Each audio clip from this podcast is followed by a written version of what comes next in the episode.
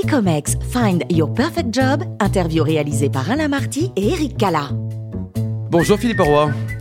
Alors vous êtes euh, dirigeant d'entreprise, euh, né à Saint-Étienne, un talent professionnel à l'écoute de nouvelles opportunités. Vous êtes ingénieur de formation avec euh, Centrale Lille, doublé d'un DESS en gestion commerciale à Dauphine. Et votre première vie, Philippe, c'était en Afrique. hein. Un souvenir peut-être de, de Brazzaville, de Kinshasa? Ah, c'était un souvenir formidable parce que c'était euh, mon premier vrai gros boulot et je dirigeais plein de gars. Je voulais diriger plein de plein de gars au début de, de ma carrière professionnelle, enfin de ma vie professionnelle.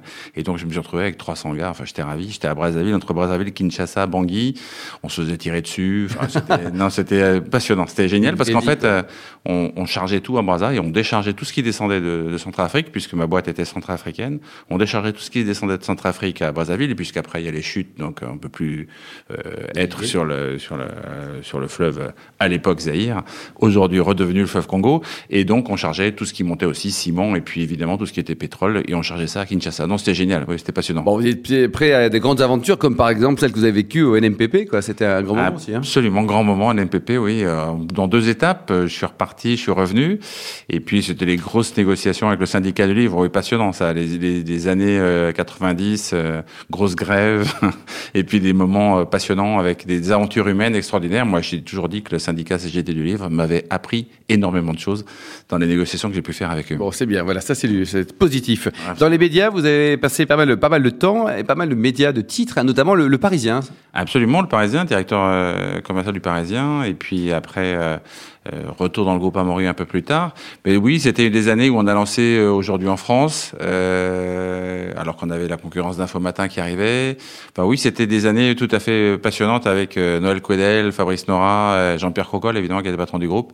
Oui, c'était, il y avait une vraie équipe et on, on s'est vraiment éclaté euh, dans ces années-là parce que vraiment c'était euh, c'était génial, quoi. Euh, Vraiment, on s'amusait comme des petits fous. euh, et donc, c'était vraiment le slogan, le Parisien, tous les matins avec le café. C'était vraiment. Et ça marche toujours, hein, c'est- c'est- ils arrivent à prévoir le, le temps qu'il fait dans l'esprit des Français, en tout cas des Parisiens. La tribune, c'est aussi une, une belle expérience, version LVMH, c'était court ça. Hein. Oui, c'était un peu plus court parce qu'en fait, euh, les gens qui m'avaient embauché euh, se sont fait, euh, enfin, sont partis le jour de mon arrivée, donc c'était un petit peu chaud. Oui. Mais après, ça m'a permis quand même de rencontrer l'équipe d'après, notamment Fabrice Larue, qui a, qui a su redresser le, le journal.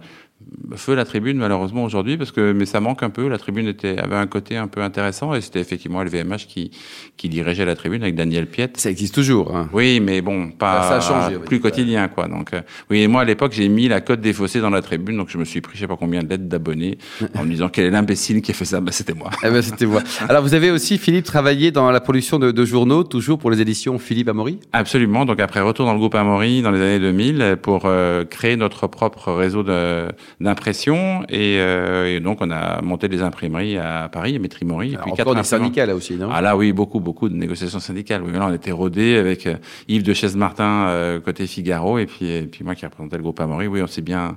Oui, c'était assez chaud. Vous avez aussi côtoyé le, le premier groupe français de, de pré-presse? Oui, c'était à la Sego, c'était juste après ça. C'était euh, un groupe qui s'appelle, qui était dirigé, euh, présidé par Pierre Richard. Bon, rien à voir avec l'acteur, mais effectivement, euh, c'était le premier groupe de pré-presse après 3F de Félix Ferret, et, de mon ami Félix Ferret, qui nous a quittés beaucoup trop tôt. Et oui, on avait, on avait beaucoup de pré-presse à l'époque, et c'était très intéressant parce que là, ça nous permettait de rencontrer à la fois euh, la presse, bien sûr, mais aussi tout ce qui était catalogue, tout ce qui était euh, publicité. Ça, c'était génial d'avoir cette, euh, cette trilogie-là de, de clients. Alors la chambre de commerce et l'industrie de Nice, c'est Voilà. un grand moment ça aussi là. hein. Ah, on change complètement. C'est votre épouse on- qui est de la région ou? Ouais, ma femme est de Nice et donc on est redescendu à Nice quand les enfants étaient un peu plus grands et puis c'était euh, très intéressant parce qu'à l'époque la chambre de commerce euh, manageait l'aéroport de Nice. Donc j'étais aussi le patron de l'aéroport, enfin des aéroports de la Côte d'Azur, Nice et, Cannes.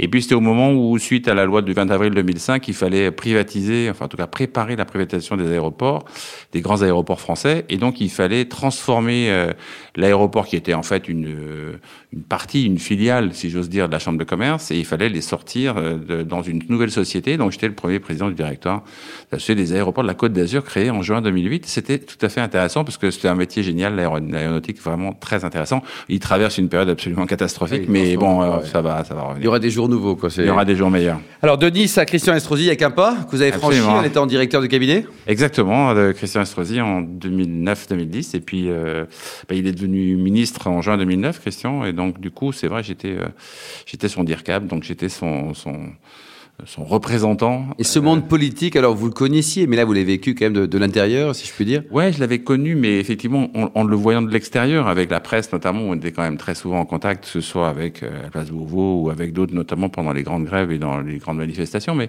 là, le retour, on a l'impression d'être dans la, un peu dans la machine à laver, quoi. On a l'impression au cœur du système, puis on se fait un peu broyer parce que c'est compliqué de prendre un peu de recul, mais c'est en même temps euh, tout à fait passionnant puisque, bon, euh, en plus, Christian Estrosi a, a une proximité très grande de- du président de la République de l'époque, Nicolas Sarkozy. Donc c'était, euh, Peut-être le président actuel aussi. Oui, mais ça, c'était pas à l'époque. Alors vous avez été aussi euh, directeur général délégué du, du Stade de France. Ça aussi, Absolument. euh, Philippe, c'est une formidable aventure. Quoi. Géniale aventure, absolument. En 2000, euh, là, là vraiment, c'était sympa parce que euh, c'est un, un monde. Enfin, j'en parle toujours avec plein, plein d'étoiles dans les yeux. Euh, c'est un, un monde où, où on- quelque part on a l'impression. Alors, je, je sais En pas. quelle année c'était? Donc 2011, 2012, 2013. Et on a un peu l'impression de, de, de donner du bonheur, quoi. Alors qu'on n'y est pour rien. hein. C'est plutôt les artistes ou les joueurs de foot ou de rugby. Mais, mais foot on- à l'époque, euh, limite. hein. euh, et rugby aussi, on prenait un peu des Oui, à l'époque, euh, mais et foot. Alors là, ils avaient refusé de descendre du bus, donc c'était un petit peu compliqué pour remplir le stade. périodes africaines. hein. Oui, absolument. C'était un peu compliqué, donc, mais bon, c'était euh, c'était sympa et, et c'est surtout, euh, bon voilà, quand on a 80 000 personnes dans le stade qui sont euh, chauds derrière une équipe de foot. Grande émotion, quoi. Ouais, c'est très très émouvant, c'est super Et intéressant. alors les, les polders version sudiste, hein, l'expansion vers la mer, c'était votre dernière aventure? Absolument, oui, pour le, le groupe Bouygues Construction, avec notamment la, la réalisation de la. Enfin, j'ai participé à la réalisation de l'extension en mer à, à Monaco. Donc, euh, oui. Pendant quoi, deux ans? Un peu plus. Non, non, on a commencé ça en 2014 et Oui. on a. et C'est toujours pas terminé. Ça se termine en 2024. C'est un C'est un, vrai c'est un projet. projet pharaonique. hein. Oui, 60 000 mètres carrés gagnés sur la mer. Donc la plateforme est, est terminée maintenant. Donc on est en train de. Enfin, ils sont en train de construire les des super structures maintenant. Toute la partie infrastructure est réalisée. Donc euh, voilà, c'est. Grand projet. Ouais. Alors, quelle est votre définition, Philippe, avec votre expérience hein, Vous êtes tout jeune, vous avez 62 ans. votre définition du bon manager, il est comment le bon manager? Ben, pour moi, c'est d'abord le support de ses équipes, c'est-à-dire que c'est c'est celui qui est qui aime euh, qui aime ses équipes évidemment, et puis qui les aide à, s'épanouir, à grandir et à venir prendre sa place. Donc, enfin, euh, pour moi, c'est ça l'idée, c'est de dire, euh, on est dans la transmission, quoi, quelque part, et, et, euh, et, et je le mesure d'autant mieux avec mes petits enfants maintenant. Et vous en avez quatre. hein. Ouais, c'est ça. Et, en fait, on est vraiment dans la transmission, c'est-à-dire que on a passé l'étape de l'ego, euh, machin, où on est le plus beau, on est le plus fort. Ça, ça va, Le côté jeune con, on l'a tous. voilà, c'est ça. Et donc bon, faut faut pas trop le garder quoi, indépendamment. Mais là aujourd'hui avec avec le oui, le management pour moi c'est vraiment ça, c'est vraiment d'essayer d'épanouir le le plus possible ses équipes parce que du coup elles donnent le meilleur d'elles-mêmes et puis du coup ben euh, tout se passe bien quoi, tout le monde est content et on s'amuse. quoi. Donc gérer des générations Z aujourd'hui, ça vous pas peur? Pas du tout. Oh, non non. au Même pas peur, quoi. Même pas peur. Non, non, Et le pas. digital, parce que ça, c'est c'est vrai que ça a quand même transformé notre monde, hein, le digital. Hein. Et c'est pas fini. Je pense que ça va vraiment, euh, ça va vraiment continuer. Euh, c'est pas simple parce que en même temps, euh, il Vous êtes branché, vous êtes réseaux sociaux, tout ça? Ouais, surtout sur Twitter. Moi, je suis pas trop sur euh, sur d'autres trucs. Facebook, non, LinkedIn pas aussi trop. LinkedIn, bien sûr, LinkedIn, et puis euh, et puis Twitter beaucoup. Euh, je tweete pas beaucoup, mais je suis beaucoup de choses sur Twitter. Et là, du coup, effectivement, la transformation de la presse écrite dans laquelle j'étais il y a quelques années, Ouais, c'est chaud. Hein. c'est chaud, ouais. Pour trouver un business model qui rapporte un peu de sous. Quoi, Ouais, c'est pas simple. ouais. Les enjeux de la RSE, Philippe Roy, vous en pensez quoi? Ben, je pense que c'est sûrement quelque chose qu'on a un petit peu trop laissé de côté pendant, pendant trop d'années. C'est-à-dire qu'on a un petit peu trop géré ça comme on a géré à l'époque les passages à ISO 2000, ISO 9001, ISO 9000 machin. Ok, il fallait remplir des cases. Et donc, on a commencé à remplir des cases. Dire, ben, on fait ça, on fait ça, on fait ça. On n'a pas pensé, et je pense, hein, euh, de mon humble avis, hein, on n'a pas pensé que c'était vraiment une révolution de l'intérieur qu'il fallait faire. Et pas, et pas le contraire. Donc, euh, on, on a fait, euh, on a rempli des cases, quoi, c'est ça. On, on, on a été des bons élèves. Mais derrière, on n'a pas cherché à transformer la boîte avec le RSE. Et ça, c'est vraiment dommage. Dites-nous aujourd'hui donc vous êtes ouvert à, à différents challenges professionnels. Vous êtes plutôt euh, en, en recherche de consulting, de missions ponctuelles, euh, ou accepter un patron en CDI. Vous êtes un garçon ouvert. Absolument. Ben oui, s'il y a une opportunité qui se présente un peu intéressante, euh, oui, bien sûr, je réfléchirai pas, j'irai. Oui, s'il y a un peu de passion à aller chercher quelque part, avec grand plaisir. Ouais.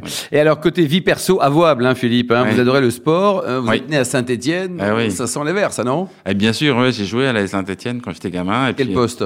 Gardien de but. Ah oui, c'est Ah bien ouais. ça. Oui, et puis un jour, j'ai vu arriver un mec qui s'appelle Jean. Certain Ivan Kurkovic. Absolument. puis un jour, j'ai vu arriver un gars qui s'appelait euh, Jean Castaneda, qui s'appelle Jean Castaneda. Ah oui, J'ai dit, oui. bon, d'accord, je vais faire des études, c'est bon. Vous aimez le rugby aussi, hein? Ah, j'adore le rugby, bien sûr. Oui, Nice a, a gagné hier. C'est une super, euh, super équipe qui sont en train de monter en national.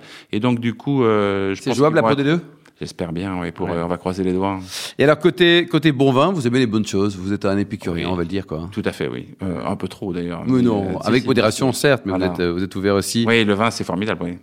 Et alors, Philippe, dites-nous, si certains auditeurs, dirigeants d'entreprise veulent en savoir plus sur vous, vous avez un, un mail pour, on peut vous contacter sur quelle, quelle adresse, quoi? Oh, c'est tout simple, auroi.philippe.wanadou.fr. Et au roi, ça s'écrit comment? A-U-R-E-Y. Merci beaucoup, Philippe. À bientôt Merci, pour un nouveau numéro de Talent.